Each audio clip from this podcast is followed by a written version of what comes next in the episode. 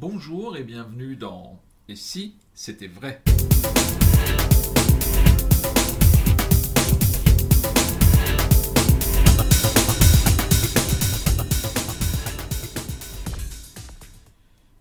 Et si c'était vrai, une émission sur l'univers magique de Dominique Duvivier, avec qui nous devisons depuis quelques heures désormais, et nous sommes toujours, parce que nous sommes toujours le 26 juin 2021. On est très content de vous retrouver. Bonsoir Dominique. Bonsoir Lionel, bonsoir tout le monde. Bonsoir tout le monde. Dominique, on va faire un petit peu différent de d'habitude. Enfin, on va reprendre une habitude qu'on a perdue en fait. Euh, on avait euh, pris l'habitude de temps en temps de faire un questionnaire de Proust. Je ne sais pas si vous vous en souvenez. Et en fait, on a très vite abandonné cette idée. Euh, enfin, moi en l'occurrence, parce que. Et ben, j'aimerais bien qu'on reprenne à voir un petit peu où ça nous emmène, si ça nous emmène quelque part. Et si ça nous emmène... Mais je crois que tu l'avais même fait, mais en partie, mais on n'avait pas eu le temps d'aller au bout. C'est ça, en fait, l'idée c'est de faire des respirations de temps. de faire des respirations. Oui, parce que là, on est parti sur sur l'apéritif.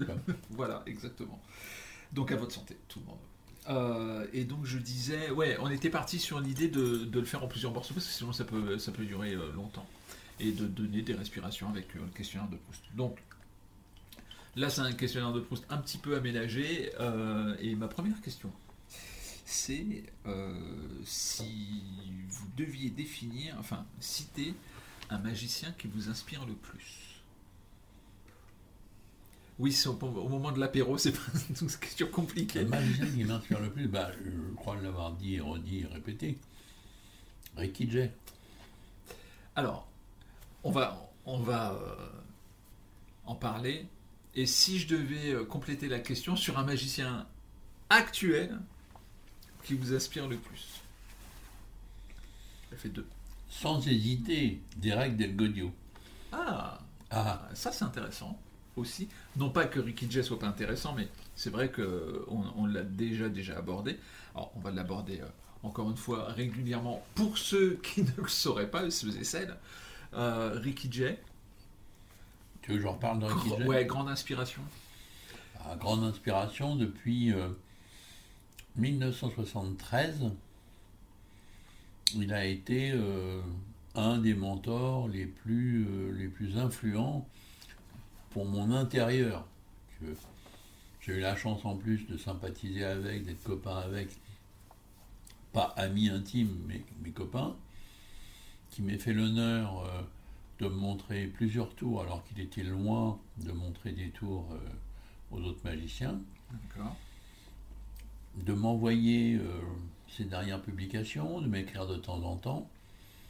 Bah, c'est pour quelqu'un d'aussi euh, friand de Ricky Jay, euh, pouvoir avoir vécu ça, euh, c'est déjà énorme. Et combien de fois je me suis dit, si Ricky était à ma place, qu'est-ce qu'il ferait Que ça soit tant en mise en scène qu'en construction de routine, qu'en état d'esprit face à un événement magique. c'est très, très souvent qui, fait partie de moi. Et on parlait il n'y a pas longtemps avec euh, Michael Weber, avec qui il a été très très très lié. Et Weber me disait qu'il lui manquait euh, journellement, quoi, ah, oui. qu'il il vivait, euh, il a ses enfants, il a sa femme, il a sa vie. mais n'empêche qu'il sent un énorme manque depuis que Ricky est parti.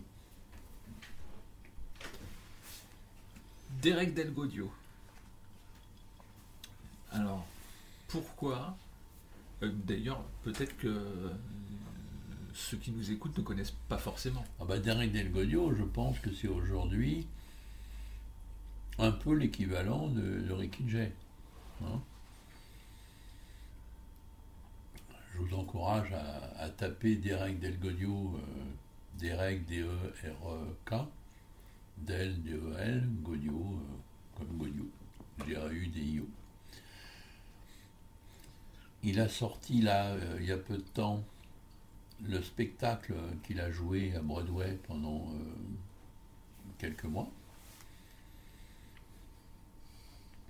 Je me rappelle plus du titre, mais euh, je pense que c'est retrouvable. Il a été mis en scène par justement Michael Weber notamment et Sébastien Clergue, qui est un de mes anciens proches. Mhm. Sébastien était avec moi tous les jours, ou presque, à manger à la maison, à venir au double fond. donc je suis assez fier parce que il a été vraiment très très euh, proche de moi euh, pendant plusieurs années. Après, il a été euh, un des bras droits gauche de David Copperfield. Mhm. Et maintenant, il fait des choses, notamment avec Del Godio. Donc c'est quelqu'un de grand talent.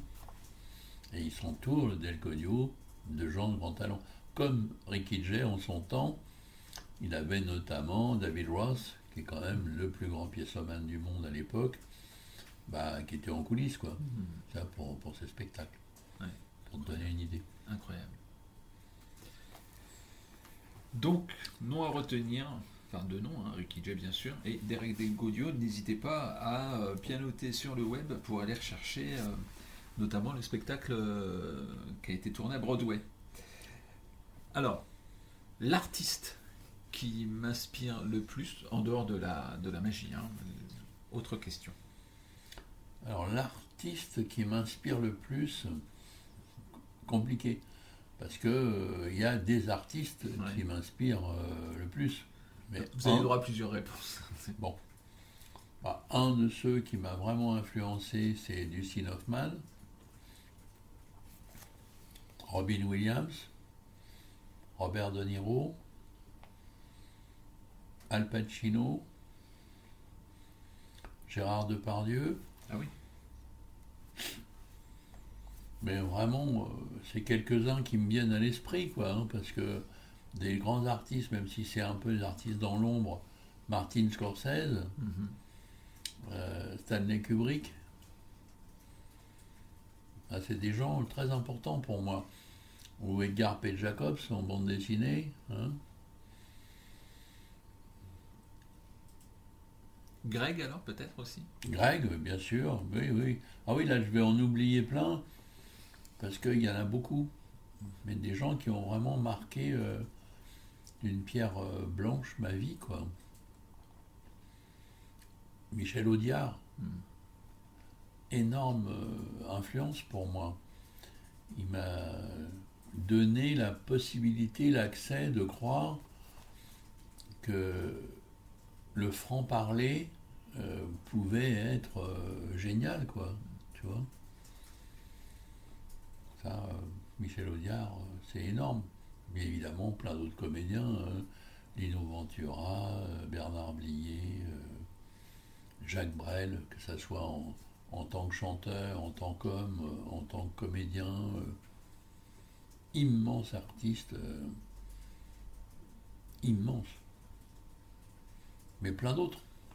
Brassens, et j'en passe, et, d'autres. Donc très dans le monde du cinéma, très dans le monde de, la musique, qui sont les arts qui et de la bande dessinée. Mais peut-être cinéma en premier, euh, j'imagine cinéma-musique. On sait que la musique vous a énormément inspiré, notamment les Beatles. Où vous créiez des, des, routines avec le casque sur les oreilles, ce qui n'est plus le cas aujourd'hui. Mais euh, euh, mais on est vraiment dans le son, dans l'image. Ah oui, oui, complètement.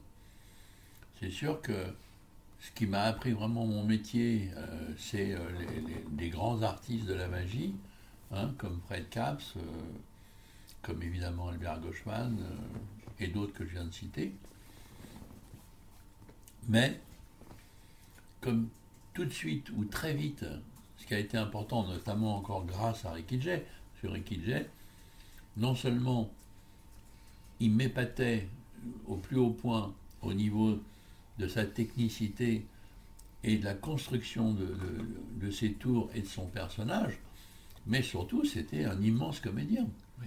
Que j'ai pas retrouvé tant que ça au cinéma. Même s'il a fait beaucoup de cinéma, grâce notamment à David Mamet, il a quand même fait euh, un James Bond, euh, je Oui. dire, il a fait du cinéma. Oui. Mais je trouve qu'on l'a un peu sous-employé ou qu'il n'a pas euh, eu envie de, de se donner. euh. tant que ça au, cinéma. Il a fait des séries aussi. Mais il a fait des séries, bien sûr, oui, plusieurs. Mais quand tu le voyais euh, en spectacle, c'était fabuleux, quoi. Surtout très, très novateur. La façon de faire un tour de magie avec des cartes, euh, c'est d'enfer, quoi. Donc là encore, je vous encourage à, voir sur le net euh, Ricky Jay notamment dans son spectacle avec ses 52 assistants. Mais il en a fait plusieurs, des spectacles. Puis il a fait des émissions de télé aussi, hein, où il était le producteur des émissions, il était l'animateur des émissions, il a fait pas mal. Oui, donc beaucoup d'influence sur tout ce qui est le jeu, la comédie, l'interprétation, le sens qu'on donne au jeu, des gens même comme Jean-Pierre Bacry qui vient de disparaître, bah, évidemment que ça ne fait pas partie des premiers. Mais je trouve qu'il y a énormément à apprendre euh, chez des, personnes comme lui. Autant dire à quel point, si je dis Jean-Pierre Bacry, ça veut dire plein, plein, pléthore de, comédiens et comédiennes, comédiennes inclus, hein, Meryl Streep euh, et d'autres. Autre question, on saute un peu du coq à l'âne. Attention, la qualité que vous. Non, je vais commencer par le. Non, je vais commencer par la qualité. La qualité que vous, chez vous, que vous aimez le moins. La qualité. La qualité. je je comprends pas la phrase. La qualité que je comprends le moins. Que, que vous aimez le moins chez vous. Mais c'est pas une qualité alors. Ah. Euh, je vais prendre mon exemple. Oui, vas-y. La qualité que j'aime le moins chez moi, c'est euh, être ordonné. Ah, ça pourrait être vu comme une qualité, mais en fait, ça me bouffe. D'accord. Vous voyez ce que je veux dire? Non, oui, là, je vois mieux. Parce que sinon, je ne voyais pas ce que tu attendais. Alors, la qualité que j'aime le moins. Ah, elle va me souffler. Le perfectionnisme. Ah oui, le perfectionnisme. Oui, mais est-ce que j'aime le moins ça? Je ne sais pas. Ouais. Non, mais disons que ça peut, ça peut te bouffer. Parce que ah bah oui. c'est vrai que euh, quand je suis sur un coup, côté perfectionniste, hein, pour reprendre ce que dit Adeline, qui est effectivement une des choses que je suis, mais qui n'est pas forcément euh, bien, c'est que c'est tellement jusqu'au boutiste, chez moi tout. Hein. Je suis quelqu'un de très entier.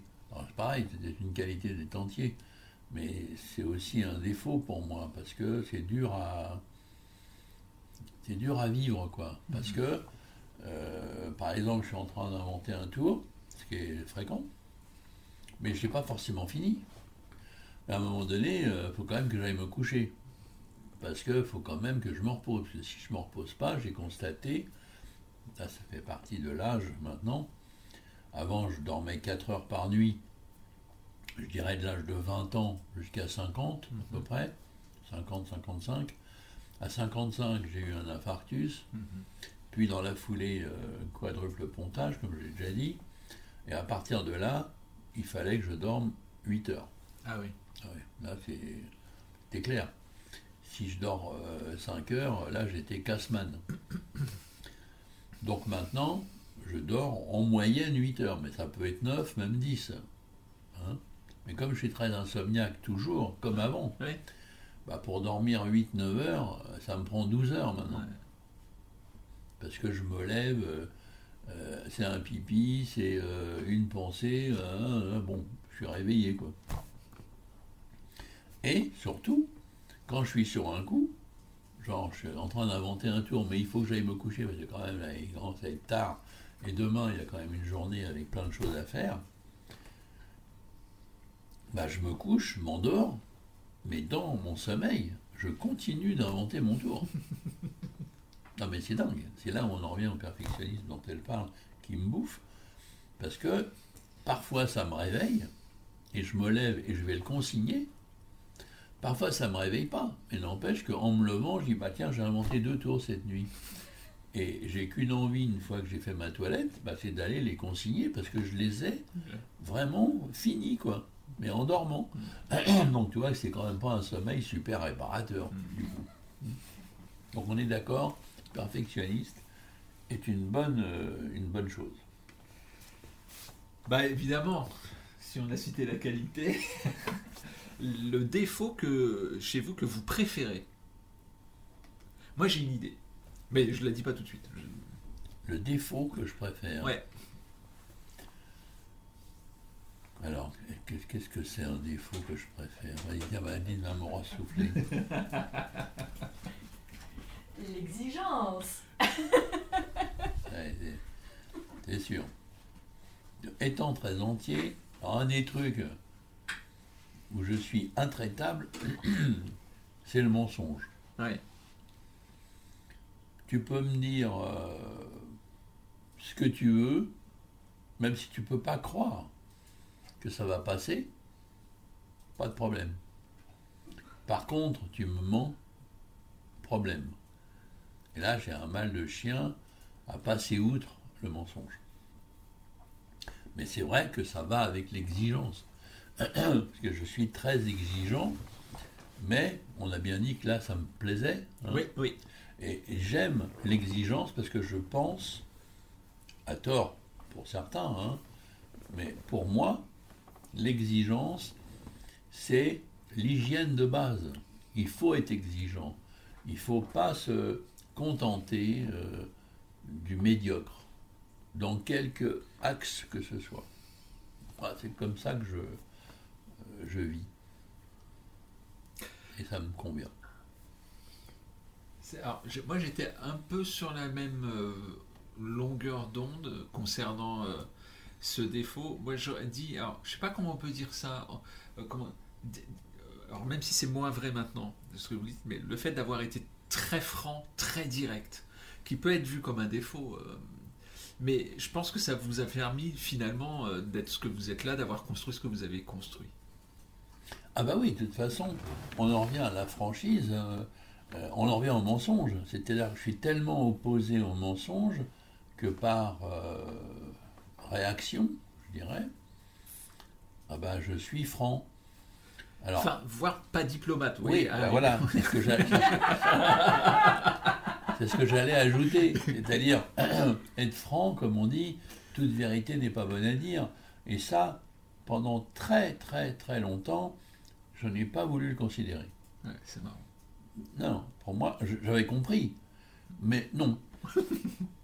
non, non, tu as un bouton sur le nez, je te le dis. Bon, je me suis évidemment attiré les foudres de plein de genres de gens, hein, mais ça n'empêche pas que j'ai toujours continué sur cette ligne.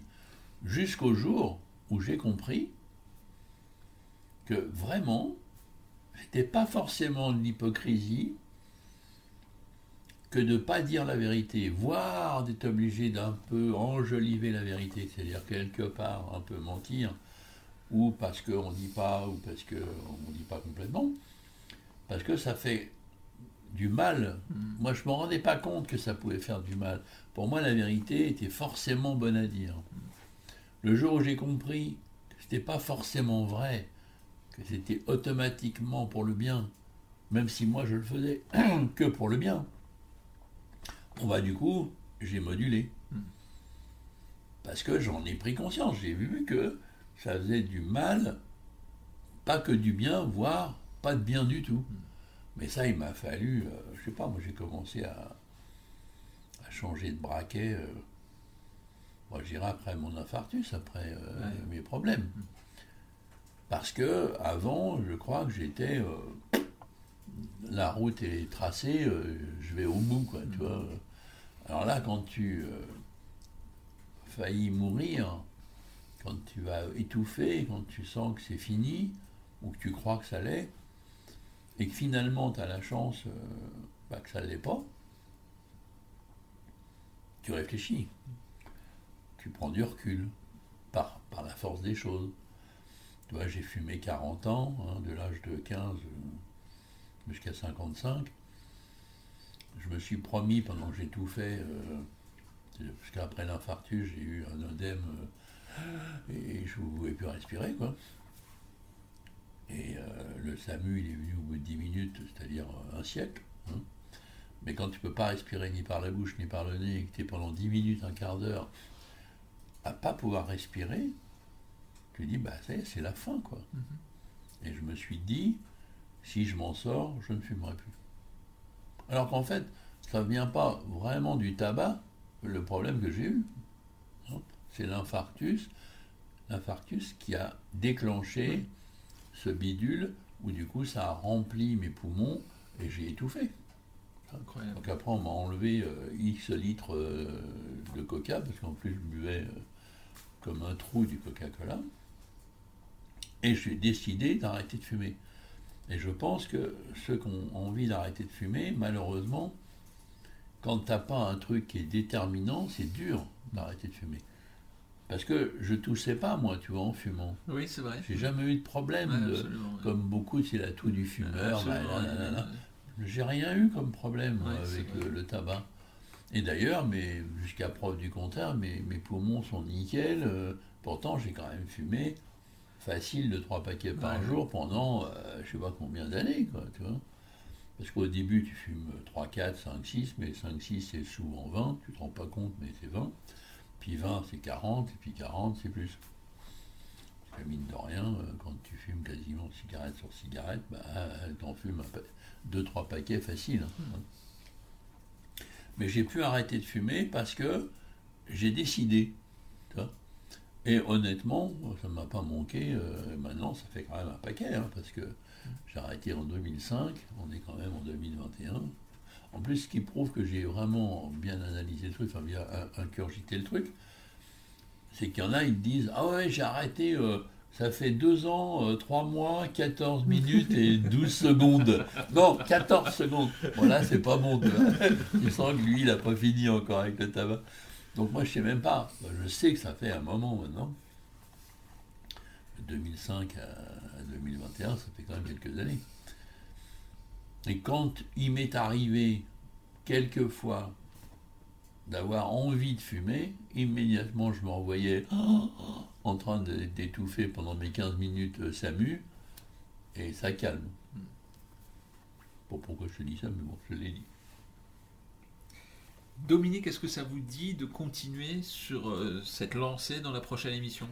Avec plaisir. Allez, c'est parti. À bientôt tout le monde.